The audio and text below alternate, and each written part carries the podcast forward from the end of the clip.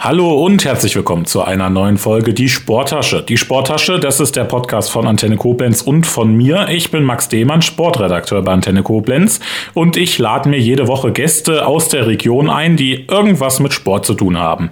Heute ist Luca Beck da. Hallo. Hi, servus. Äh, vielen Dank, dass du gekommen bist. Ich freue mich. Danke für die Wenn man dich jetzt nicht kennt. Ja, erstmal, ich würde ein paar Schlagworte anfangen. Ja.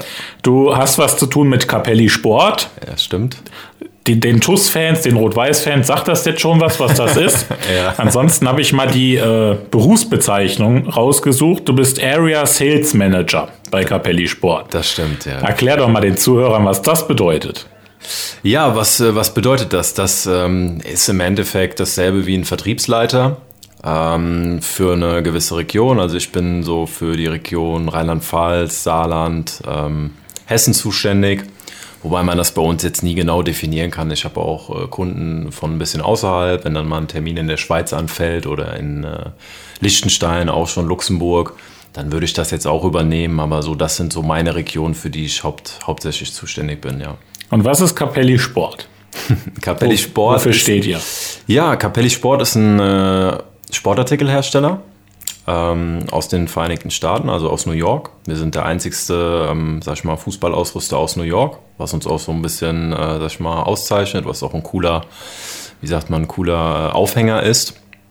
Und wir, ähm, ja, wir produzieren Trikots, alles, was, sag ich mal, was man im Teamsport braucht, ähm, Kleidung, drumherum, Bälle, Schuhe. Ähm, ja, und haben uns, sag ich mal, ein bisschen spezialisiert, logischerweise auf das Fußballgeschäft, also auf die Fußballvereine ähm, betreuen aber auch genauso, sag ich mal, Handballvereine, Eishockeyvereine, Tennisvereine, alles querbeet. Aber dann natürlich, sag ich mal, Fußballvereine so, ähm, sag ich mal, auch die größten Vereine haben und wo auch der, ja, das Hauptaugenmerk liegt im europäischen Bereich, ist da auch so, sind wir da auch, sag ich mal, drauf spezialisiert. Aber ich sage jetzt mal, der nicht professionelle Sportler kann bei euch aber auch trotzdem Sachen kaufen. Also ihr habt auch normale Sportshirts, oder? Nicht nur aus, also ihr seid nicht nur Ausstatter von Vereinen. Nein, nein, ganz klar. Also ähm, wir äh, haben die ganze Palette und ähm, wir können äh, da auch alles, äh, sag ich mal, anbieten. Ne? Also wenn jetzt jemand, sag ich mal, zum Beispiel Läufer ist oder ähm, Yoga macht, können wir ihm natürlich auch die entsprechenden Klamotten zur Verfügung stellen, ist ja ganz klar. Dann kommen wir da gleich auch noch ein bisschen näher drauf, was das bedeutet, was euch ähm, auszeichnet, welche Vereine ihr ausstattet und mhm. so weiter. Erstmal für die Hörer, die vielleicht nicht so oft bei uns zuhören, bei mir zuhören. Der Podcast orientiert sich so ein bisschen am klassischen Fußballspiel. Wir fangen gleich an mit dem Aufwärmen. Da kommen die gefürchteten Entweder-Oder-Fragen von mir, um meinen Gast, in dem Fall heute dich, ein bisschen näher kennenzulernen. Dann mit der ersten Halbzeit starten wir, dann die Halbzeitpause. Da sprechen wir über das Thema Regeneration, Pause, Hobbys. Mhm. Dann die zweite Halbzeit und in der Nachspielzeit sprechen wir so ein bisschen über sportliche Vorbilder, Zukunftspläne. Die erste und zweite Halbzeit ist heute tatsächlich, normal teile ich hier immer so ein bisschen thematisch ein. Wenn ich jetzt zum Beispiel im letzten Podcast haben Sie das schon gehört, da hatte ich den Heiner Backhaus da. Da ähm, haben wir erst über die Vergangenheit gesprochen und dann in der zweiten Halbzeit über das, was kommt. Aber bei dir bin ich da eigentlich diesmal zum Entschluss gekommen, das alles so ein bisschen flüssig ineinander übergehen zu lassen. Ja. Wir gucken einfach, wo es uns hintreibt. Ja? Gute Idee, ja. Bin ich dafür. Finde ich gut. Gut, dann ähm, starten wir jetzt mit den Entweder-Oder-Fragen. Oh, ja. Letzte Chance zu gehen. Ja. Nein, ich stellen will ich, klar. Ja, stellst okay. Dann ist die erste Frage noch zum Reingrooven. Ja. Büro oder Fußballplatz? Fußballplatz, ganz klar. Und aber so bist, also das ist schon auch, was du machst, auch richtig. Du hast ein eigenes Büro, bist du irgendwo in einer Firma oder arbeitest du zu Hause? Wie ist das bei dir?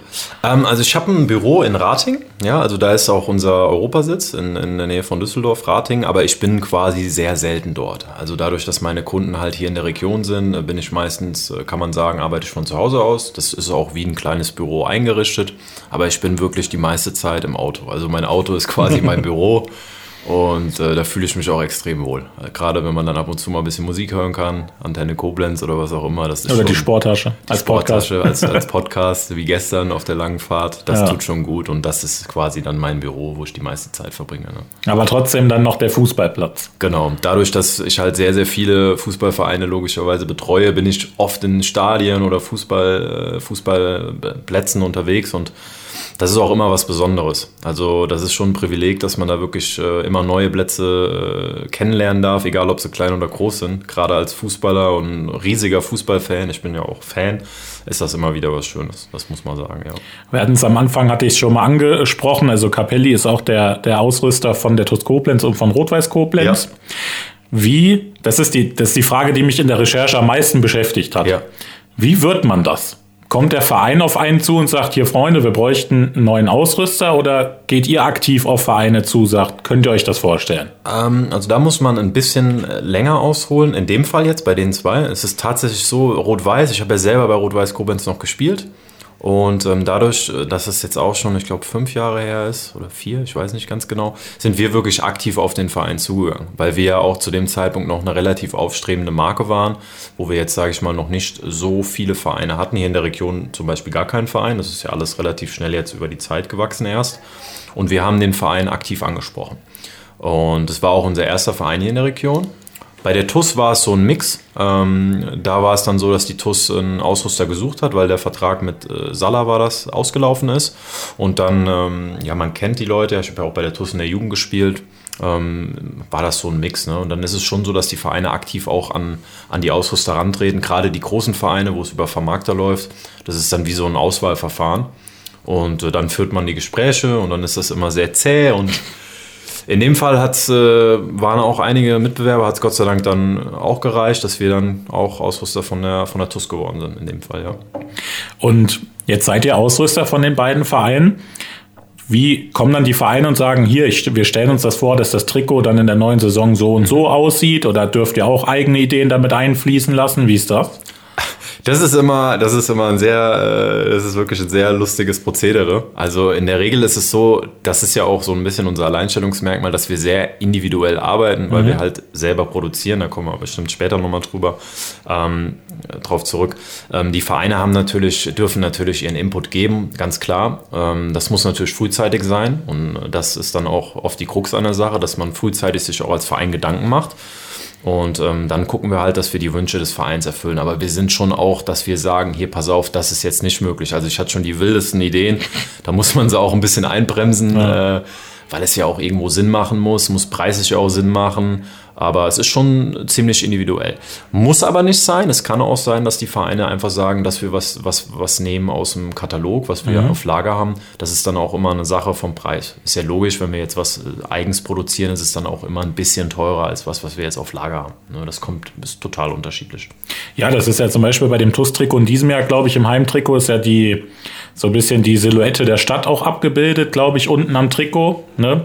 Das ist ja dann auch äh, individuell, was dann auch ein bisschen ins Geld geht. Das ist ja, ist genau. ja klar. Das war das, das war das Sondertrikot, das war das Schengel-Sondertrikot. Mhm. Das war wirklich sehr individuell. Das war ja auch so ähm, in der Corona-Zeit, dass man da auch äh, mega, mega coole Spendenaktionen draus gemacht hat. Ähm, und das Heimtrikot jetzt, das neue zum mhm. Beispiel, das ist so ein Mix. Mhm. Ja, das das äh, spielt auch ein anderer Verein. Ähm, weil das einfach auch die TUS äh, auch gesagt hat, das ist für uns okay und es ist trotzdem, würde ich sagen, sehr individuell. Also das findet man wirklich jetzt nicht äh, in jedem Standardkatalog, muss man schon sagen. Und wie lange, du hattest gesagt, das dauert, hat alles auch ein bisschen einen Vorlauf, braucht ja. das? Wie lange ist das? Ah, das ist schon lang. Also normalerweise, äh, ja, ein bis ein, ein Vierteljahr dauert das schon, weil wir müssen natürlich die Stoffe anfordern, äh, je nachdem. Ähm, dann muss das natürlich auch äh, erstmal bemustert werden. Dann muss der Kunde auch oder der Verein dann auch mal zufrieden sein, weil es ist immer das eine, eine Grafik zu haben, wo es cool drauf aussieht, aber es ist immer noch mal was anderes, wenn du es dann live äh, vor dir hast. Und da liegt dann auch, wie gesagt, dann äh, die Krux, wie ich eben gesagt habe, drin, dass die Vereine da halt ähm, proaktiv halt auch ähm, gucken, okay, wir sind daran interessiert. Jetzt muss man natürlich immer differenzieren, macht es Sinn oder macht es nicht Sinn. Ähm, und deshalb ist für einen Verein wie jetzt die TUS oder auch für Rot-Weiß, die, sage ich mal, in der Regionalliga oder Oberliga spielen, ist dann immer die Frage, macht es Sinn oder soll man nicht ein Trikot nehmen, was wir standardmäßig schon haben, was man aber total cool noch aufpeppen kann. Mhm. Wir haben ja die Möglichkeit mit sogenannten Wasserzeichen, das heißt, man kann es quasi in das Trikot was reinpressen, wie jetzt, was du eben schon gesagt hattest, das ähm, Stadtwappen oder das äh, TUS, TUS, TUS-Logo nochmal in den Nacken. Wir können da schon in Rating direkt vor Ort sehr, durch unsere eigene Druckerei, sehr feinfühlig auch Sachen machen. Und dann muss man halt schauen, was am meisten Sinn macht. Aber wenn du ein eigenes Trikot haben willst, musst du schon ein, ein Vierteljahr, musst du schon vorher Gas geben, damit das auch alles, äh, alles hinhaut. Und wenn jetzt zum Beispiel, ihr würdet jetzt für die neue Saison irgendeinen neuen Verein nehmen, ja. ist ja jetzt egal welcher. Wie, man hat dann, hat man dann so dieses, dieses klassische weiße, Entschuldigung, dieses klassische weiße Blatt Papier vor sich oder in dem Fall halt das weiße Trikot, ja. was man dann so gestaltet, ist das so? Ähm, wir gehen natürlich vorbereitet in die, in die Termine, sag ich mal schon. Wir haben ja eine eigene Grafikabteilung und eine Designabteilung. Und ähm, dadurch, dass ich, sag ich mal, auch ähm, Fußballfan bin oder auch mich natürlich mit den Vereinen befasse, wie du jetzt dich mit mir befasst, ist das genauso. Ich gucke dann, okay, was könnte dem Verein gefallen? Und dann macht man halt so ein paar Designs, was möglich ist. Man nimmt mal ein paar Muster mit. Und ähm, aber du hast schon recht, das ist dann oftmals so, dass man dann auch ein weißes Blatt Papier und dann darauf dann schaut, okay, was will der Verein, alles notiert und dann aber auch relativ zeitnah das versucht umzusetzen. Ne? Gibt's Verein, also gibt es irgendeine Wichtigkeit bei Vereinen, die sagen, das ist uns besonders wichtig an einem Trikot, ob das jetzt der Stoff ist oder das Design von den Rückennummern, irgend sowas gibt, ist das auch überall alles, anders? Alles. Alle. Also da, wie gesagt, ich könnte da echt, glaube ich, ein Buch drüber schreiben. Ich ja. habe schon alles gehört. Ähm, und das kann man, ja, was wichtig ist, ist immer, äh, ist die Individualität, wie wir eben schon gesprochen haben. Ähm, die Farben müssen irgendwie passen, aber mittlerweile geht der Trend schon dahin, dass, dass viele Vereine halt auch, und das ist ja generell auch so bei den größeren, äh, sag ich mal, Vereinen, dass das schon ein Lifestyle-Artikel geworden ist. Also viele Vereine gehen jetzt mittlerweile auch in die Richtung, es muss total ausgefallen sein. Und ähm, dann gibt es aber auch Vereine, die sind total klassisch. Also da, ähm, da gibt es tausende, tausende Möglichkeiten. Ja, es ist ja auch viel, wenn wir jetzt, wir nehmen jetzt mal einen normalen Bundesligisten, der ja. vielleicht auch noch international spielt. Die haben ein Heimtrikot, die haben ein Auswärtstrikot, die haben noch ein drittes Alternativtrikot. Ja. Dann neuerdings haben die noch ein Trikot für internationale Wettbewerbe. Der Otto Normalverbraucher sitzt natürlich zu Hause und dem wird Angst und Bange, gerade wenn er die Trikotpreise sieht. Ja, klar. Ist das gerechtfertigt, dass so ein Trikot 100 Euro kostet? Oder kauft man da auch viel Namen mit? Es ist, also der Markt reguliert sich ja. Und ähm, als Fußballfan finde ich es übertrieben. Ähm, aber es ist, es ist zeitgerecht, würde ich sagen. Ähm, es ist halt so und ähm, das beste Beispiel ist eigentlich jetzt mit Messi. Ähm, Gab es ja auch einen riesen Artikel drüber, was wiederum gut für die Branche ist, dass halt auch viel berichtet wird. Das ist für alle gut. Also dass einfach dieser Markt einfach so viel an ähm, Bedeutung gewonnen hat, dass sich die Leute damit auseinandersetzen. Zum Beispiel das Messi-Trikot. Ähm, Nike hat ja quasi zwei verschiedene Trikots. Man hat einmal das äh, Replika-Trikot, ähm, was halt für einen Fan ist, was schon auch bei 90 Euro UVP liegt und dann quasi nochmal das Spielertrikot, was mhm. dann die Spieler tragen, für 140. Plus Druck, wenn du dann mit Liga-Logo bist du da fast bei 200 Euro. Mhm. Und das ist schon eine Hausnummer, das muss man sagen. Das ist schon eine Hausnummer. Aber auf der anderen Seite, ich sagte ja, der Markt reguliert sich, muss man ja auch sehen, die Spielerpreise, irgendwo müssen sie es ja wieder reinholen. Ja. Und ich sage immer, ähm, ja, wenn, wenn das jemand bereit ist zu zahlen, und das sind die Leute offensichtlich, ja. dann ist es so. Aber ich persönlich finde es auch teilweise schon übertrieben. Also das ist schon echt, das sind Hausnummern, äh, wo ich sage, hey, pff, heftig. Also äh, ich bin ja auch Fan, äh, leidenschaftlicher 1860 München-Fan.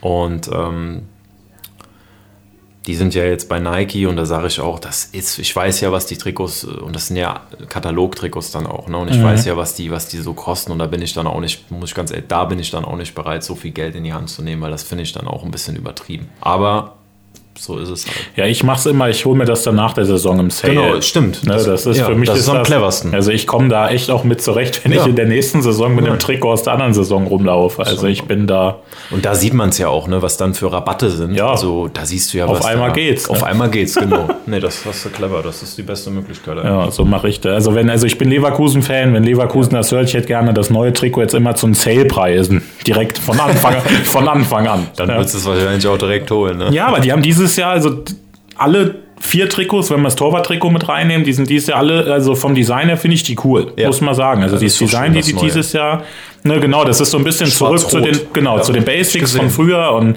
auch das weiße, das Auswärtstrikot finde ich cool und das grüne Torwart-Trikot und jetzt haben sie das dritte Trikot Ultramarin gemacht wegen ihrer Chemie-Vergangenheit und so. Es ist halt also auch ein bisschen Story mit drin, aber da warte ich bis nach der Saison dann. Das, ist, das ist am, am cleversten, ja. hast du ein gutes Geschäft gemacht. Ja. Gut, jetzt, jetzt sind wir schon ein bisschen abgeschweift. Äh, wir müssen dich ja noch näher kennenlernen. Ja. Hast gedacht, bist schon durch mit Entweder-Oder-Fragen. Ne? Hast ja, du gehofft übersprungen, schon. so lange dich voll eingehüllt, dass wir damit durch sind. Die nächste Frage schließt so ein bisschen an unsere Trikotgeschichte von gerade an. Ja. Trikot designen oder Trikot tragen? Design. Ja? Ganz klar.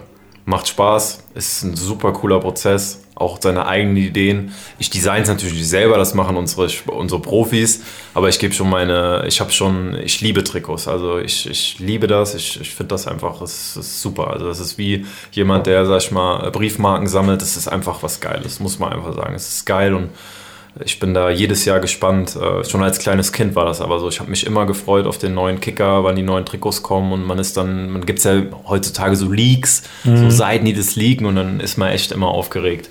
Ähm, das ist auch bis heute so geblieben. Und da selber jetzt was zu machen, ist natürlich Hammer. Das macht schon Bock. Aber bist du dann trotzdem auch so ein Sammler, dass du vielleicht auch irgendwie alte Trikots auch da mal, die dann. Oh ja. Ja? Mm, ich habe ganz, ganz viele Trikots. Da muss ich aber mit meinem Papa mal schimpfen, weil der ein paar abgezwackt hat.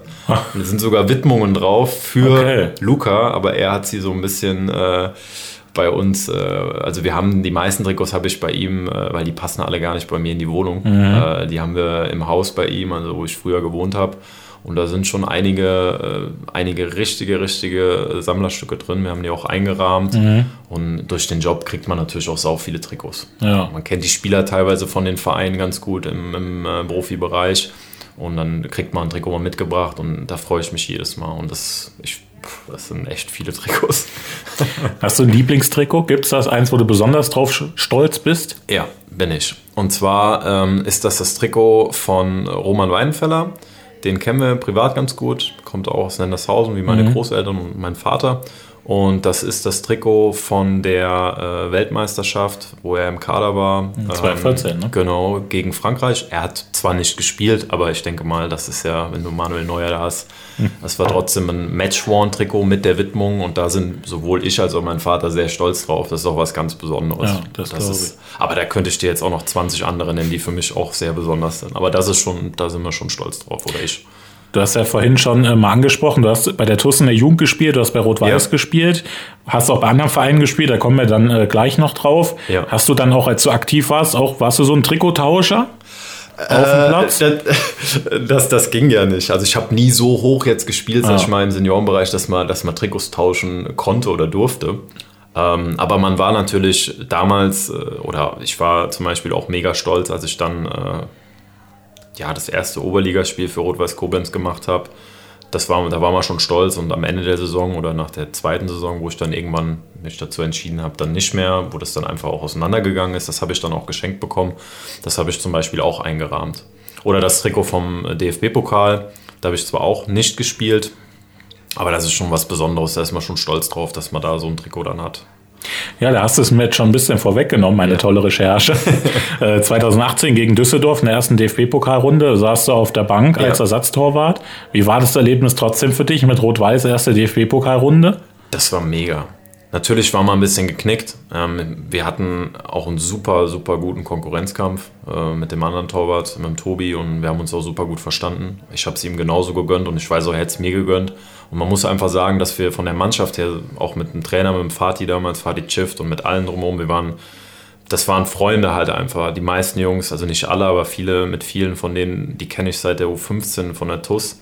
Wir sind Freunde und das ist ein, so eine Mannschaft, muss ich ganz ehrlich sagen, das war schon was Besonderes und wir haben einfach mitgefiebert. Und ähm, das war ein tolles Erlebnis für alle. Auch die Spieler von Düsseldorf waren total cool, total nett. Und wir haben da auch gut Parole geboten, das muss man auch sagen. Die waren an dem Tag richtig gut drauf, mhm. die haben richtig gut gespielt. Wenn man dann so einen Dodi Lukebakio sieht oder den Rufen Hennings, das ist schon eine Hausnummer. Und es war einfach ein tolles Erlebnis. Also da blicke ich gerne drauf zurück. Dann, du sprichst TUS und Rot-Weiß an. Das ist die nächste Frage: Rot-Weiß oder Schwarz-Blau? Boah. Da muss ich mich jetzt enthalten. ja, oder welche Farbkombi gefällt dir denn besser als Trikotdesigner? Äh, ja, du, das kann ich beantworten. Da würde ich dann tatsächlich äh, eher schwarz-blau nehmen. Ich bin kein Fan von roten, äh, also ich bin jetzt nicht so der rote Trikot-Fan als 1860-Fan. Ah, okay, ja. Liegt nah. Ja. Liegt nah, ne? Ja, gut, dass du als Torwart dann auch immer eine andere Farbe dann noch Ja, da hatte ich immer irgendwas ausgefallen ist. Halt, heute haben wir generell immer, die haben ja immer so Neon-Dinger, das finde ich auch Darf man sich das aussuchen als Torwart? Darf man vor der Saison sagen, dann für nächstes Jahr, ich hätte gerne ein pinkes wie Tim Wiese oder ist das dann, also, entscheidet das der Verein? In der Jugend hat das immer der Verein entschieden, aber so hier Rot-Weiß und so, da durfte man schon seine Wünsche ein bisschen äußern. Dann hat man das auch in der Regel bekommen, wenn das, wenn das, wenn das jetzt nicht total abgetriftet war. Ich glaube, Pink wäre jetzt bei Rot-Weiß. Ich glaube nicht, dass das. Das wird äh, sich mit den Trikots beißen von den Spielern. Ne? Erstens das und ich glaube, das hätten die nicht erlaubt. Das, das hat, war jetzt nicht so. Ja, aber Tim Wiese hat es gemacht, das war dem egal. Äh, ich habe, äh, kann ich dir gleich zeigen. Tim Wiese spielt in einem Verein von uns. Oh. Ja, der spielt noch in Dillingen und die sind auch bei Capelli und ich habe, hm, kann ich dir gleich mal zeigen. Da er, haben wir ein Bild im pinken Capelli-Trikot mit Passt der überhaupt noch in ein Trikot rein? Der ist die große rein. Frage. Ja, der passt rein. Der hat echt ganz gut abgespeckt. Ja. Und äh, der ist fit. Also der ja. ist fit, der Kerl, muss man sagen. Ah, Tim Wiese. Ja. Dann äh, habe ich noch eine Frage: Manchester oder Koblenz? Boah. Mmh, auch ganz schwer. Bei uns geht auch beides. Beides. Ja. Beides. Vielleicht, wenn du den Hörern das mal erzählst, wir haben jetzt Manchester schon mal angerissen. Du hast ähm, in der U18 gespielt ja. bei Manchester, kamst aus der TUS-Jugend dahin. Ja. Erzähl uns doch da mal ein bisschen was von deiner Zeit in Manchester. Ähm, ja, ich, ich war, das war damals halt so, dass die TUS, sag ich mal, es war eine tolle Zeit, aber ich war auch ähm, auf dem Gymnasium in Montabaur meine Eltern halt auch extrem Wert auf schulische Ausbildung gelegt haben, zu Recht auch, bin ich denen auch heute sehr dankbar für, dass ich da trotz, ich war wirklich ein fauler Sack, dass ich da das einigermaßen durchgezogen habe, war es halt schwierig. Ne? Es gab eigentlich keine große Kooperation mit Schulen, wie du das jetzt aus anderen NLZ kennst. Ich war dann bei Eintracht Frankfurt im Probetraining, Werder Bremen, also so querbeet. Ich hatte auch einige ganz gute Angebote hier, aber ähm, dann kam die Idee, ob man nicht schaut, im Ausland, sage ich mal, was zu machen. Ob man da nicht vielleicht schaut, ob es da eine Möglichkeit gibt. Und dann kam das halt über Kontakt. Das war auch eigentlich gar nicht geplant. Erstmal war jetzt nur geplant, dass ich da aufs Internat gehe. Die Schule heißt Richford School, ist ein Sportinternat. Und die hatten wiederum Kooperationen mit so Vereinen wie Leeds United, Wigan Athletic und ähm, Bolton Wanderers. Also so sage ich mal in Anführungszeichen kleinere, aber auch Profivereine. Mhm. Und da sollte ich zu Leeds United sollte ich eigentlich gehen. Da haben die haben gesagt, wir nehmen dich, wir wollen das machen. Aber da hatte ich wirklich dann extrem Glück im Leben. Ähm, die Jungs, die da waren, waren auch ein paar, die bei Manchester City gespielt haben. Und ähm, das waren teilweise Jungs aus Abu Dhabi. Der Scheich von Man City, der kommt ja auch aus Abu Dhabi. Und die haben so ein Austauschprogramm gehabt. Das heißt, äh, Jugendspieler aus, vom Al Jazeera Club, die dann für Manchester City quasi trainiert und gespielt haben. Und in England ist es so, dass man das sich gar nicht so vorstellen kann. Du hast in der U18 im Prinzip fast 40 Spieler im Kader. Ja, da wird permanent äh, gespielt, auch außerhalb vom Ligabetrieb. Du hast eine Mannschaft, die spielt Jugend Premier League und du hast eine andere Mannschaft, die spielt quasi Testspiele. Aber hochwertige Testspiele gegen, äh, sag ich mal, so Vereine wie halt Bolton, Leeds United. Ähm, äh, wir haben gegen Hellas Verona gespielt, Inter Mailand. Äh, wir waren in Glasgow, Celtic Glasgow. Ganz tolle Erlebnisse. Und ich hatte dann tatsächlich die Chance, ähm, weil unser ähm, Leiter für Sport an der Schule hat gesagt, mach doch ein Probetraining bei denen. Ja, mach doch einfach mal ein Probetraining bei denen. Und das habe ich dann auch gemacht. Das ging dreieinhalb Wochen und äh, habe mich da gut präsentiert und die haben gesagt, wir nehmen dich in diesen Kader auf. Das heißt, du kriegst einen Vertrag, du spielst jetzt äh, für Manchester City bis in dem 40er-Kader. Ja, und was soll ich darüber sagen? Es war sportlich gesehen die beste Zeit, die ich je hatte. Was man da lernt, kann man gar nicht in Worten beschreiben. Allein vom Input her. Ähm, und auch mit diesen, äh, mit diesen Spielern, da sind schon einige dabei, die jetzt Champions League spielen, die auch richtig gute, gute Namen sind. Das ist schon, das, das, das glaubt einem eigentlich keiner. Es war einfach eine geile Zeit, nicht nur sportlich, auch menschlich hat man unheimlich viel gelernt, weil die Engländer schon, auch gerade wenn es um Fußball geht, dann nochmal ein bisschen anders sind wie die Deutschen, emotionaler. Und einmalig kann ich nur empfehlen. Aber es war auch äh, vollkommen äh, klar, irgendwann abzusehen, dass das nochmal eine ganz, ganz andere Leistungsdichte ist als hier. Und deshalb bin ich da sehr traurig drüber, dass ich kein Profi geworden bin, aber ich bin trotzdem dankbar, dass ich die Erfahrung machen konnte, weil die nimmt einem keiner und das ja, war Hammer, war gut. Hast du dann noch irgendwelche Kontakte? Ja, klar. Also ich habe jetzt, äh, hab jetzt immer noch ein paar Kontakte und der Verein ist natürlich, da muss man auch eine Lanze brechen. Äh, zu der Zeit war es noch nicht so, dass jetzt City der Hauptverein war. Man hat viel Geld gehabt, aber United war immer der Verein. Aber der Verein hat einfach auch so viel für die Region gemacht. Manchester ist jetzt wirklich keine äh, Traumstadt. Ja, es ist auch um Manchester herum ist eher ein bisschen, sag ich mal, ist eine Arbeiterstadt, Arbeiterviertel, eher ärmlich, sag ich mal. Ähm, die haben für die Region unheimlich viel gemacht. Die haben super viel investiert auch in, in, in soziale Projekte. Und ähm, von der Warte gesehen hat, hat man immer noch Kontakt und der ist auch nie abgebrochen. Also ich habe ja dann meine Schule trotzdem noch dort zu Ende mhm. gemacht, habe aber auch nicht mehr dort gespielt. Ich durfte trotzdem jederzeit in der Loge auch die Spiele gucken von der ersten Mannschaft, äh, Klamotten bekommen. Ich weiß gar nicht, wie viele Klamotten ich zu Hause habe. Ähm, man hat auch äh, zu diversen Spielern noch Kontakt. Also ich habe eher Kontakt jetzt zu Spielern, die, sag ich mal, jetzt nicht so, äh, sag ich mal, jetzt ganz oben spielen. Mhm. Die spielen auch so zweite, dritte Liga. Aber da war dann auch mal hier so ein, äh, ja, Angus Gunn, ich weiß nicht, ob da einem was sagt, der ist mhm. Profi-Torwart bei Norwich oder so. Ähm, der Ronny Lopez, der spielt bei, ich weiß gar nicht, AS Monaco oder so, Marktwert auch über 10 Millionen. Ja, und man wird sich sicherlich noch kennen, aber es mhm. ist halt nun mal so, die sind Profis geworden, ich, ich bin kein Profi geworden und vollkommen cool. Aber Kontakt habe ich noch zu einigen Personen, auch aus dem Internat, ganz klar. Und im Tor stehst du auch immer noch? Ja. Du bist aktuell bei, bei TuS Montabaur. Genau, ja. Erzähl mal, wie ist da für dich, in Montabaur im Tor zu stehen und nicht in Manchester im Tor zu stehen? Ach, das das ist auch schön. Das Problem ist immer, dass die Leute, äh, dass die natürlich immer dann so eine gewisse Erwartungshaltung haben und denken so, oh, der muss ja jetzt irgendwie was Besonderes können. Mhm. Und manchmal spricht einen noch einer drauf an und man ist natürlich stolz, aber es ist, ist jetzt im Endeffekt, es ist ein großer Name, aber es gibt natürlich auch ganz viele Spieler jetzt in der Rheinland-Liga, die haben auch in der Jugend bei Mainz 05 oder bei im ersten FC Kaiserslautern gespielt. Ne? Äh, das ist halt nicht so ein Name, aber das ist ja auch was Besonderes. Ähm, Fußball macht mir ist einfach mein Hobby, macht mir Spaß und äh, man muss einfach dann den Kopf so einstellen und sagen, es ist ja immer noch Rheinlandliga, es macht Spaß, sind alles Kumpels, ich wohne selber in Montabaur, aber trotzdem mir passiert genauso mal der ein oder andere Patzer, wo die sagen, wo hat der gespielt? Also ich glaube, das ist aber vollkommen normal. Jetzt haben wir dich schon ein bisschen näher kennengelernt. Du hast die Entweder-Oder-Fragen gut gemeistert. Sehr schön. Wir sind, war okay. Ne? War, ja, war gut, war, okay. war nicht unangenehm. Und wir sind schon ein bisschen, ja, was ich ja vorher schon sagte, ein bisschen fließend übergegangen, schon die mhm. erste mhm. Halbzeit. Da würde ich sagen, machen wir doch einfach da auch ein bisschen weiter. Noch immer bei der TuS Montabaur, haben wir gerade gesagt, aber hauptberuflich halt, wie am Anfang schon gesagt, bei Capelli Sport. Genau. Wie kam es denn dazu?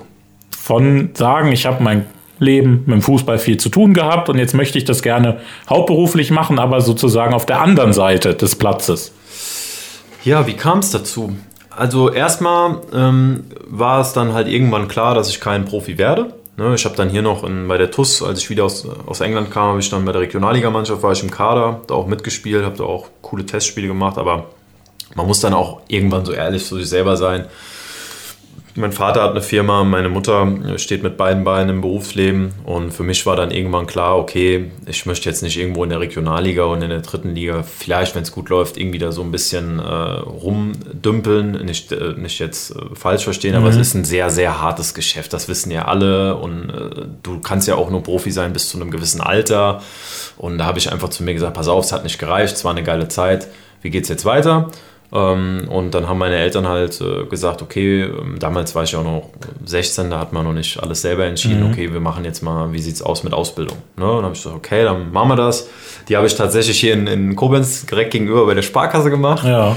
War natürlich eine sehr äh, lustige Zeit, äh, vom sag ich mal, Sportler zum Azubi. Musste ich auch einiges lernen, war auch eine harte Zeit. Ich habe oftmals dann auch meine Eltern dafür in Anführungszeichen gehasst und habe gesagt, boah, keine Lust. Ja. Aber es war also eine super lehrreiche Zeit, habe da dann meine Ausbildung gemacht. Ähm, danach halt ein äh, relativ äh, zeitnah mit dem Studium angefangen. Ja, und dann lief das eigentlich so fließend, ne, dass ich dann eigentlich äh, bei Capelli so ein bisschen als Werkstudent sozusagen angefangen habe. 450 Euro Basis, ganz normal wie alle anderen auch. Aber man hat schon gemerkt, das macht mega viel Spaß. Ja, und dann habe ich mich da so ein bisschen auf gut Deutsch hoch oder reingearbeitet und bin jetzt seit vier Jahren dabei und bin echt froh, wie die Reise so verläuft. Das macht echt Spaß und kann mich überhaupt nicht beklagen. Also so ein bisschen dieser klassische Aushilfsjob am Anfang und ja. dann äh, weiter. War das, war das dein Plan von Anfang an, da fest irgendwann mal zu arbeiten oder war das wirklich nur so, ha, um mein Studium zu finanzieren, ein bisschen Geld und so? Ähm, schwierig. Also ich habe zu der Zeit ja auch noch Oberliga gespielt mhm. hier bei Rot-Weiß Und äh, das war dann einfach cool. Ne? Ich meine, man hat, man hat äh, beim Fußball ein bisschen Geld verdient äh, mit seinem Hobby und man hat mit Fußball äh, auch noch ein bisschen nebenberuflich dann, also mhm. man ist ja trotzdem dann im Fußballgeschäft Geld verdient. Und ich konnte mir da halt noch gar nicht vorstellen, ob das dann, äh, ob das, das dann mal so ein Ausmaß, sag ich mal, äh, von Verein annimmt. Ne? Das war am Anfang ja auch sehr schwer. Ich meine, wenn du eine ganz neue Marke bist und wir reden ja auch dann von Marken wie Nike, Adidas, Jacko. Mhm da musst du ja auch erstmal dann einen Fuß in die Tür bekommen. Aber wir sind als Marke auch gewachsen und dann irgendwann hat sich das so halt entwickelt. Also geplant war es nicht, aber klar, man hatte Hoffnung, hat man natürlich. Ne? Ja, du hast gesagt, das war auch eine Frage, die ich hatte. Man kennt den Markt, man weiß, man hat Adidas, Nike, Puma etc. Wie kommt man denn da auf die Idee als relativ junge Marke, was ihr ja seid? Mhm. Komm, wir machen da auch mal mit in dem Geschäft. Äh, auch coole Story. Ich glaube, die ist auch interessant für die Hörer. Also im Endeffekt unser Firmenchef äh, aus den USA, der George Altiers, hat auch ähm, ja, Kinder. Er ist mit einer deutschen Frau verheiratet und die sind auch total fußballaffin. Das heißt, sie sind auch zeitweise hier in Deutschland groß geworden und dadurch halt auch komplett fußballaffin geworden. Und ähm, das war dann im Prinzip so, dass äh, einer seiner Söhne hat in, einem, in einer äh, College-Mannschaft äh, gespielt, die hatten Nike. So. Und Nike äh, konnte im Prinzip diese Trikots in der Farbe nicht äh, produzieren und herstellen. Und das muss man ja sagen, wir sind ja auch eine Modemarke. Capelli New York ist ja die Modemarke, die quasi dahinter steht oder mhm. hinter Capelli Sport. Und dadurch, dass wir eigene Produktionsstätten haben, hat er dann einfach gesagt, ja, ist doch, pff, machen wir es halt einfach selber. Und so sind dann die ersten Trikots entstanden mhm. und daraus ist das dann entstanden und dann halt einfach auch der Gedanke, hey, klar, hier Europa ist ja auch ein Riesenmarkt und dann waren wir halt mutig und haben gesagt, wir, wir, wir machen das, wir versuchen das einfach mal. Ja, also wie gesagt, wenn wir mal das, äh, ja, ich sag mal, das Portfolio uns ein bisschen näher angucken. Ja. Wir haben von Rot-Weiß Koblenz, TuS Koblenz schon gesprochen. Das sind jetzt die, die man in der Region ja auf jeden Fall kennt. Ähm, dann habt ihr zum Beispiel Waldhof Mannheim, habt ihr, rüstet ja. ihr aus. Äh, den MSV Duisburg rüstet ihr aus. Seid ihr auch mit irgendwie in der anteilig beteiligt im Verein. Genau, ne? mein, äh, mein Chef, der KM Mohek, der äh, unser Europa-Geschäftsführer, der sitzt im Aufsichtsrat beim MSV. Wir haben jetzt während Corona nochmal die Anteile aufgestockt. Und ähm, ja, in Deutschland gehört einem quasi ja kein Verein. Mhm. Äh, das geht ja nicht durch die 50 plus 1 Regel, aber wir haben dort die meisten Anteile, haben die Frauenabteilung quasi auch noch komplett übernommen und ähm, haben da logischerweise dann auch sehr großen Einfluss auf die operativen Tätigkeiten vom Verein. Also mit Waldhof Mannheim ist das natürlich so wirklich ein richtiger Traditionsverein. Ja. Dann habt ihr auch Alemannia Aachen. Eigentlich kann man auch als Traditionsverein ja, eigentlich zählen, auch wenn jetzt beide oder auch ähm, MSV auch eher im, ja, weiter unten in den Ligen spielen, wo sie sich eigentlich selber sehen. ja, das ist aber auch irgendwie ja. die Zeit. Ne? Wenn man mal früher die Tabelle guckt, da sind halt heute Leipzig, Hoffenheim, und auch Leverkusen, da kann man auch genauso damit dazu zählen. Ja, das ist die Zeit. Aber ihr habt auch AEK Athen zum Beispiel. Und vor allen Dingen, was mir aufgefallen ist, was mich gewundert hat, auch einige Nationalmannschaften ja. rüstet ihr aus. das sind zwar jetzt so Nationalmannschaften, wo den meisten die Erdkunde nicht so gut fanden, ein bisschen die Ohren schlackern. ja. Da muss ich sagen, ich habe Geografie studiert, also ich, mir, mir, waren die alle bekannt, aber trotzdem war mir nicht bekannt, dass die alle auf Fußball spielen. Ja. Also zum Beispiel Barbados, Guyana, den Libanon, St. Kitts and Nevis und Trinidad und Tobago. Genau. Trinidad und Tobago sagt vielleicht manchen noch was, die waren, die waren bei der WM 2.6, genau, in Deutschland dabei. Aber so, also Libanon zum Beispiel, da wo ja, was man vielleicht eher mit Krieg, militärischen Geschichten verbindet. Ja. Wie kommt, wie, wie kommt man zu Nationalmannschaften? Dass man sagt, hier, Libanon, Freunde, wir haben Trikots für euch. Äh, Libanon ist ganz einfach erklärt, ähm, da unser Firmenchef aus dem Libanon stammt. Ah ja. Gebürtig. Okay. Und deshalb, weil es halt einfach auch eine, äh, sag ich mal, eine Region ist, der es auch nicht so gut geht, durch das, was du gerade mhm. angesprochen hast war es für ihn natürlich eine Ehrensache, dass er die unterstützt. Wir sind dort auch bei diversen anderen Verbänden als Ausrüster tätig und unterstützen da auch, wo es geht. Und ähm, ansonsten ist das wirklich äh, einfach, das, das entwickelt sich. Also wir, wir schauen halt einfach auch nach Märkten, die unbesetzt sind. Mhm. Wir haben in Dänemark zum Beispiel auch einen ganz tollen Verein mit HBCO, der auch, äh, den wir auch übernommen haben, das Stadion auch äh, übernommen haben. Da ist der Daniel Agger zum Beispiel Trainer, der ja. Liverpool-Legende. Ja. Wir schauen halt einfach gezielt nach Märkten, die Sinn machen, weil wir einfach beobachten, und das ist auch logisch, ähm, es macht ja für uns jetzt nicht so viel Sinn, immer nur dahin zu gehen, wo schon 50, äh, wo die, wo, wo es besetzt ist. Ich nehme immer als Beispiel, sag ich mal, so Marken wie Umpro oder andere. Ähm, das ist überhaupt kein Affront, aber man muss sich immer die Frage stellen, bringt das jetzt was, äh, da äh, unbedingt die Nummer 18 da zu haben, nur um da mal in der Liga zu sein? Oder nimmt man nicht einen, äh, halt einen strategischen äh, Invest vor oder eine Partnerschaft vor, wo man halt einen ganzen äh, Region besetzen kann, wie jetzt in Dänemark. Durch, dieses, äh, durch diese Partnerschaft können wir halt da ganz, ganz viele Vereine drumherum auch von unserem Weg überzeugen. Mhm. Und darum geht es im Endeffekt. Ähm, und das machen wir ja auch. In der dritten Liga sind wir Marktführer. Und ähm, da wird auch, unser Ziel ist ganz klar auch die Bundesliga. Gar keine Frage. Aber es muss Sinn machen. Und wenn man mal sieht, im Vergleich zu diesen anderen Marken, die das auch so ähnlich machen wie wir, ähm, sind wir schon gut gewachsen. Das heißt, die Basis haben wir sehr gut besetzt. Ich meine, das sind ja Fortuna Köln, Viktoria Köln, das sind ja Viktoria Berlin, das sind ja, ja, überregionale Pfeiler. Und wenn du dann Berlin siehst, das ist eigentlich ein super Beispiel. Du hast Hertha BSC, Union und dann hast du Viktoria. Und das heißt, du gehörst trotzdem zu den drei größten oder stärksten Vereinen in Berlin und kannst, die haben ja auch eine mega Reichweite, kannst dann da wieder abgreifen. Und so machen wir das auch. Und so ist das dann auch mit so ähm, Nationalmannschaften. Plus, dass wir natürlich dadurch, dass wir sehr viele eigene große Akademien in Amerika haben, ähm, dann auch immer diese Partnerschaften fördern wollen. Das heißt, in, äh, in Trinidad Tobago oder in diesen anderen Ländern, die du gerade genannt hast, da sind sehr viele auch Fußballtalente und die wir dann auch dann quasi über ein Exchange-Programm, Programm, Entschuldigung, hat sich jetzt zu schlau angehört, ja, dass man die dann auch fördert. Das ist so der Sinn dahinter. Aber wenn irgendwann mal die deutsche Nationalmannschaft vielleicht in Reichweite ist und wir das stemmen können, dann denkt man dann logischerweise auch vielleicht mal drüber nach. Na, jetzt erstmal Viktoria Berlin, die haben ja jetzt schon mal einen guten Saisonstart gehabt. Ja. Vielleicht ist das ja mal dann nächstes Jahr ein Zweitligist. Das wäre ja schon mal auch cool. Boah, wir euch, hoffen. Ne? Wir hoffen. Also wir hoffen es. Wäre einfach mal schön. Wenn also fiebert man da auch richtig dann mit? Ja, ja, klar. Mit seinem Trikot sozusagen. Äh, teilweise schon. Ja. Jetzt am Wochenende, klar, ich meine, den ersten FCK äh, finde ich cool. Also ja. ich bin kein Fan, aber als Rheinland-Pfälzer, mhm. FCK ist was Besonderes. Letzte Saison, als Mannheim dort gespielt hat, war ich da das ist schon eine ganz spezielle Atmosphäre. Aber man ist natürlich auch mega stolz, wenn man dann einfach sieht, dass die WD da oder Victoria, die jetzt da 4-0 quasi mal äh, nach Hause geschickt mhm. hat, das macht dann einen stolz und äh, da fiebert man mit. Und wir hoffen einfach, dass einer der Vereine jetzt dieses Jahr endlich mal äh, da oben mal, äh, sag ich mal, eine Lanze für uns bricht und in die zweite Liga aufsteigt. Das wäre natürlich Wunschszenario, ne? Nochmal zu Nationalmannschaften zurück. Hat man da mehr Freiraum im Design? Ist das anders? Mhm.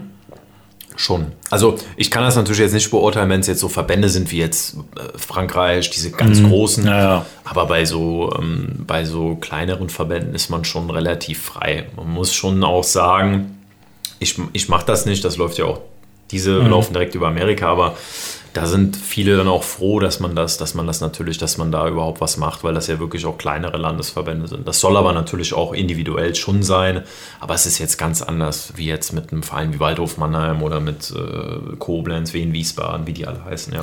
Ja, ich glaube, wenn man dann auch so, so karibische Länder hat wie ihr jetzt, da kann man ja auch ein bisschen farbenfroh auch arbeiten. Ja. Ne? Das sind Länder, die haben da auch Lust drauf, die stehen da drauf. Ich, mir geht immer, ich war, ich glaube, Sierra Leone ein Trikot nicht aus dem Kopf. Die haben so einen riesen Löwen irgendwie auf ihrem Trikot. Ja, das ne? kenne ich auch. Das sind halt so Sachen, geil. das gäbe es nie als Vereinstrikot. Das gäbe es auch nie in einem europäischen Land, glaube ich. Ne? Aber das sind, ja, aber da hat man dann auch richtig äh, Spaß dran. Dann, ja, wir sind schon wieder, wir, wir machen dieses Mal echt fließend. Wir ja. machen alles, wir haben das alles läuft. mal durcheinander geworfen, was ich habe.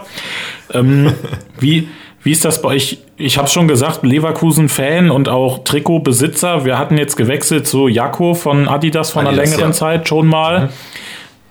Also bei Jakko ist so, da weiß ich, wenn ich bestelle, ich muss mindestens eine Größe größer bestellen. So ja. prinzipiell. Wie kann das sein? Wenn ich eine 3XL bestelle, dass die bei Adidas zum Beispiel passt, ja. bei Jakko nicht passt, vielleicht bei euch wieder passt, bei Nike wieder nicht passt. Woran liegt das? Ähm, das ist ja, das ist halt, das ist, ist halt, das ist schwierig zu erklären. Das Problem ist, dass natürlich jeder hat äh, verschiedene ähm, Produktionsstandorte äh, und auch Produktionsmöglichkeiten. Äh, und ähm, das hängt dann auch ein bisschen von den Stoffen ab und von, dem, von, dem, äh, von den Schnitten her. Und das ist so. Also ich habe natürlich mit jedem Verein, der zu uns wechselt, auch eine Anprobe, weil unsere Sachen fallen auch anders aus. Mhm. Am Anfang zum Beispiel, als wir ganz neu auf dem Markt waren, die Sachen waren halt sehr amerikanisch orientiert geschnitten. Und weil halt einfach in Amerika, sag ich mal, ja, der Fußball wenn ich hier in der, ich finde das ja immer sau lustig, wenn ich dann in der A- oder B-Klasse oder auch bei uns in der Rheinland-Liga sehe, jeder Spieler will ja auch gut aussehen. So, das heißt, wenn du dann Rheinland-Liga spielst, ich laufe ja natürlich auch nicht wie der größte Iltis durch die Gegend. Man will ja. gut aussehen, aber da wird schon extrem drauf geachtet. So, in, in Amerika war es so, da ist das halt so ein bisschen so nicht so ganz so wichtig. Dann waren die Trikots mhm. eher so nochmal, okay, wenn sie ein bisschen größer sind, dann ist es gut, dann habe hab ich da drei Jahre was von. Mhm. Hier muss ja alles eng sein und oh Gott, wenn wir die Anproben haben, ist ja jeder Spieler ist ja dann, äh, hat ja dann Wünsche und der ja. eine will die Hose in S und der andere M, damit es auch schön eng ist. Ja, und dadurch kommt das halt. Und das ist auch nicht immer ganz einfach, das, äh, das zu, zu planen und äh, dann auch durchzuführen. Ne? Das ist so ein bisschen die Krux. Und da sind ganz viele, ähm, dann auch nochmal innerhalb der Marken ist halt dann auch nochmal von verschiedenen Trikotmodellen eine mhm. ganz, ganz große Variation. Okay. Ja. Aber wenn dann irgendwie Fans eu euer Datus-Trikot kaufen und auf einmal passt das keinem, äh, ist das dann für euch auch wichtig, dass ihr das dann in Zukunft irgendwie anders machen könnt? Ja, ja. Weil bei wenn wir jetzt mal Adidas oder so nehmen, ich weiß nicht, wie viel die da auf die eigene Meinung, auf die einzelne Meinung des Einzelnen so ein bisschen geben, ne? aber euch ist das doch schon dann auch wichtig. Ne? Ja, wir, das ist nur so, konnten wir auch die letzten Jahre oder auch generell, also wir haben ja immer noch ganz viel Potenzial. Es ist ja nicht so, dass mhm. wir fertig sind. Wir müssen auch noch ganz viel besser machen, das ist ja ganz klar. Und das ist so wichtig. Wir, wir wollen das auch. Wir würden uns wünschen, wenn da auch viel kommt, sowohl positiv wie negativ, weil nur so können wir lernen. Und natürlich, wenn, wenn das nicht passt, ähm, wir, wir achten schon drauf. Wir versuchen schon so Fittings zu machen. Wir geben es auch so, wir haben sogar mal reingeschrieben, vergleichbar mit anderen Marken. Also wir wollen es mhm. wirklich so genau wie möglich machen, mhm. aber es gibt immer mal einen Ausreißer. Ne, wir hatten zum Beispiel mal einmal bei der TUS, auch lustige Geschichte, ein Gewinnspiel. Und da hatte ein Fan, hat halt 2XL äh, gewonnen hat ihm dann nicht gepasst und dann habe ich ihm das einfach, also habe ich ihm das dann nochmal äh, vorbeigebracht, weil es hat sich dann rausgestellt, dass er irgendwie äh, in Neuhäusel wohnt. Mhm. Ne? Das, das ist aber, das ist unvermeidbar. Das ist auch bei allen großen Marken so, dass das immer mal passiert. Ähm, das ist, ist halt so dann. Ne? Wenn jetzt der Fan, im, der normale Sport-Fan, der selber Sport macht, vor der Wahl steht, er möchte, er braucht, der Klassiker wäre, wir haben 1. Januar und er hat sich wieder vorgenommen, dieses Jahr Sport machen. Warum sollte er ein Capelli-Shirt kaufen und kein in Anführungszeichen klassisches Sportshirt von Adidas oder wem auch immer? Warum, was ist eure, was ist besonders bei euch? Die Qualität. Also, das muss man einfach so ehrlich sagen, auch wenn es sich jetzt äh, blöd anhört, aber die Qualität ist wirklich sehr gut. Die, die Qualität soll natürlich immer jemand anders beurteilen, mhm. deswegen soll nicht aber die Qualität ist gut. Und wenn wir jetzt einfach unsere Vereine fragen, was, was sie an Capelli oder was sie von der Qualität halten, dann werden viele sagen, dass die Qualität wirklich gut ist. Ich selber bin überzeugt davon, sonst würde ich es auch nicht machen, sonst kann man es mhm. auch irgendwie nicht machen, wenn es irgendwie keine gute Qualität ist. Und weil es einfach mal was anderes ist. Ich meine, jeder Mensch ist ja speziell und ja. Äh, individuell. Und wenn du dann, ich sag mal, das Laufen ist ein gutes Beispiel, wenn du dann mit deinen äh, Mädels irgendwie äh, laufen gehst oder mit deinen Jungs, sag ich mal, in dem Fall, äh, dann sagst du einfach hier, ich hab, hab mal was Neues. Mhm. Dass du einfach auch mal dich mal ein bisschen von der, von der Menge heraushebst und sagst, ich bin einfach ich, ich trage jetzt Capelli. Das heißt aber nicht, ganz im Gegenteil, dass die anderen schlechte Shirts machen. Also ja, nochmal, die machen tolle Sachen. Ähm, ich trage auch Nike Sneakers und alles, ne, überhaupt gar keine Frage und das muss man einfach auch sagen, was die für einen Job machen, ist schon äh, auch phänomenal. Aber wir machen es auch gut und es ist einfach mal was anderes. Und für den Zuhörer, der euch jetzt vielleicht nur bisher als Ausrüster kennt, wie mhm. habt ihr einen Online-Shop oder hängt ihr auch in den normalen Läden bei Intersport oder sonst wo? Wie kann man bei, von euch was bekommen? Ähm, nein, wir sind, wir machen Direktvertrieb und wir sind auch nicht im Einzelhandel. Mhm. Das kann in Zukunft sicherlich passieren.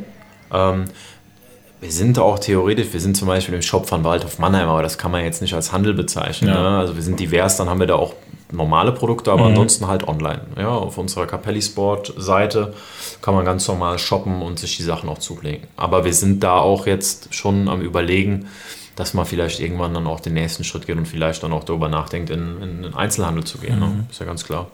Was ich zum Beispiel bei Adidas in der letzten Zeit beobachtet habe, ist, dass sie viel weggehen von dem Ausrüsten von Mannschaften. Die suchen sich wirklich dann noch die aus, die es dann sein sollen, wie zum Beispiel der FC Bayern.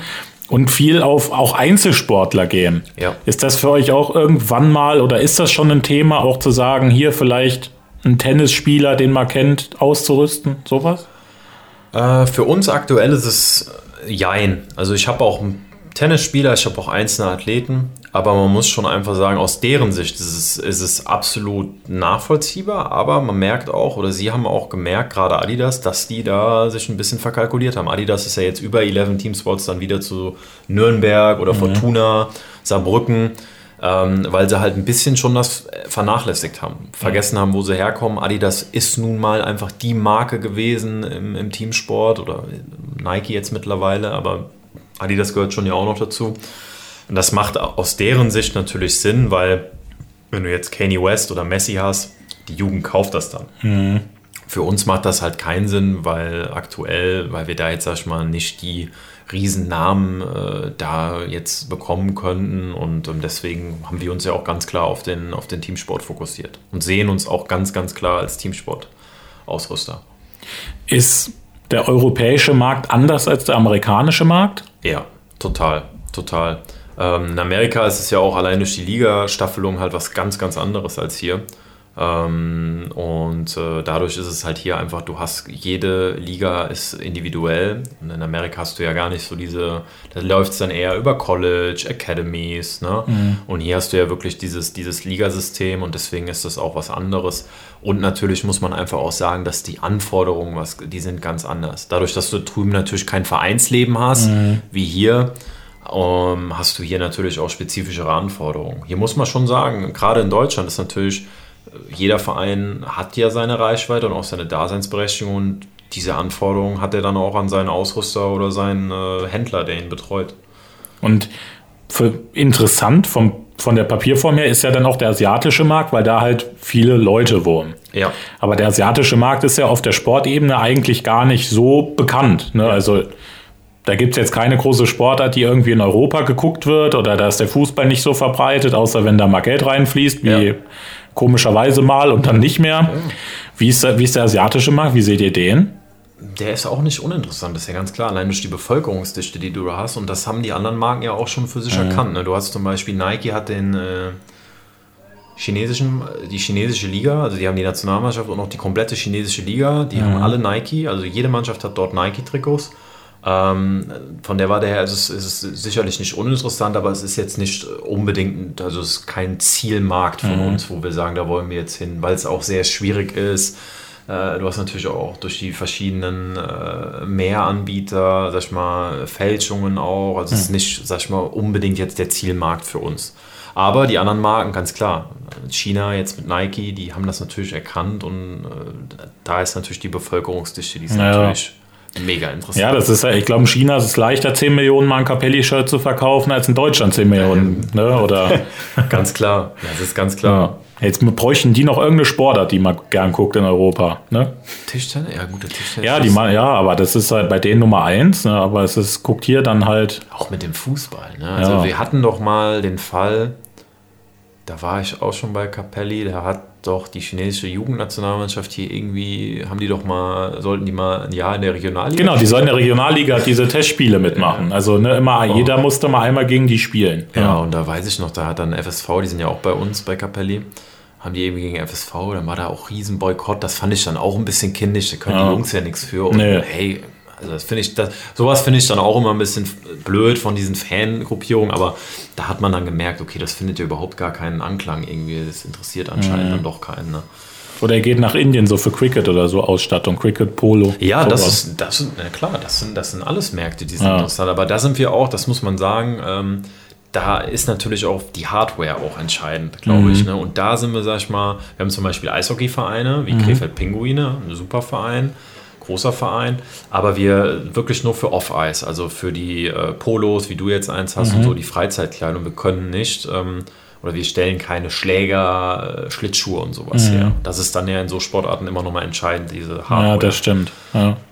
Aber ihr habt auch äh, ein American Football Team, ne? Habe ich in meiner Recherche. Düsseldorf Panther habe ja. ich äh, herausgefunden. Genau. Aber da halt dann auch wieder nur Shirts, ne? keine genau. Helme oder Pads oder so. Das, das, das war auch witzig, oder das ist auch witzig, weil das ja auch, das war dann auch äh, vom Anfang, vom Fitting her natürlich auch eine Herausforderung, ne? Weil ja, die haben natürlich Äh, da musst du dann auch noch die, Rüst, äh, die Rüstung, sag ich, die, Die Polster genau, und alles mit ja, ja. einberechnen. Das ist halt alles, wenn du das alles zum ersten Mal machst, das war dann auch für uns eine Herausforderung. Ja.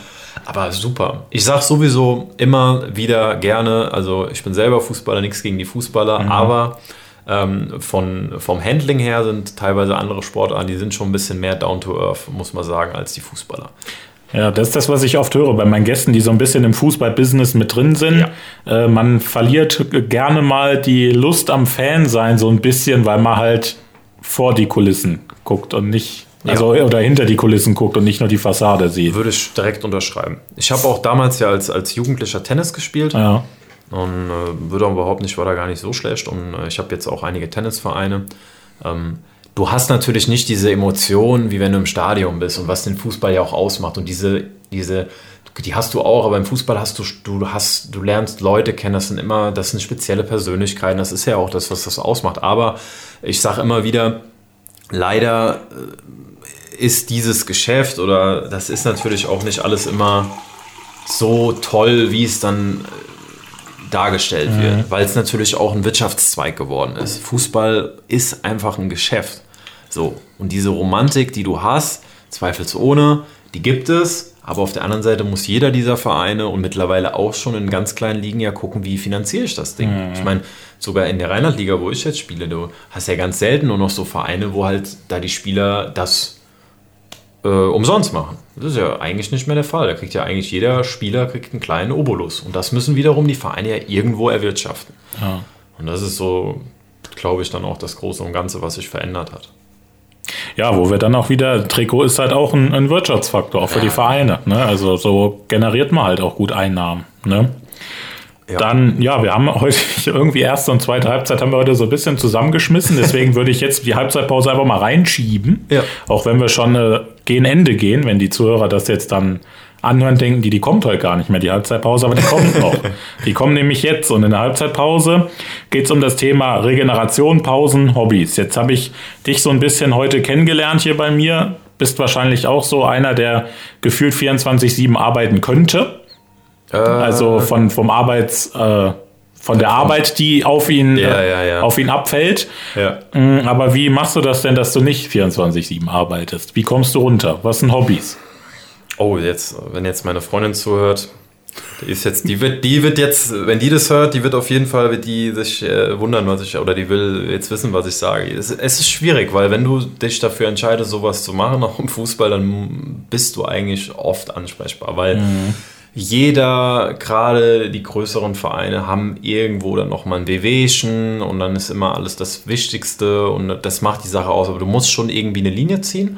Und es ist ab und zu, dass ich einfach auch mal sage, so jetzt bis hierhin und nicht mehr weiter. Weil äh, ja, speziell und ja, es ist äh, nicht, aber ich sage immer, okay, wenn du jetzt auf, in deinem normalen Job, sag ich mal, oder bei der Bank etwas nicht schaffst, ja, dann machst du es halt am nächsten Tag und die Leute dort sind genauso fleißig. Aber es ist nicht möglich, sag ich mal, dass um 11, 12 Uhr, das ist halt im Fußball so ein bisschen, hat, als wird das als normal angesehen, dass man halt so, oh ja, und da muss man schon äh, einfach mal ab und zu eine ganz, ganz klare äh, Linie ziehen und sagen, so bis hierhin und nicht weiter, weil wir sind schon unterm Strich für jeden Spaß zu haben. Also wir machen viel möglich, wir geben alles, ich auch, aber irgendwann bist du einfach auch mal so genervt davon und kannst, hatte ich eben Tom auch drüber geredet, du kannst dann einfach, ich Eishockey, ich liebe Eishockey, ich guck, dann manchmal will ich gar keinen Fußball mehr gucken, weil ich einfach sage, ey, es reicht jetzt einfach mal.